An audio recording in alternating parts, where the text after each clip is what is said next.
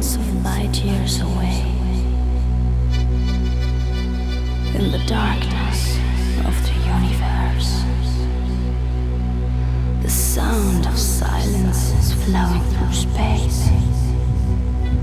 Only dreams will ever fly that far.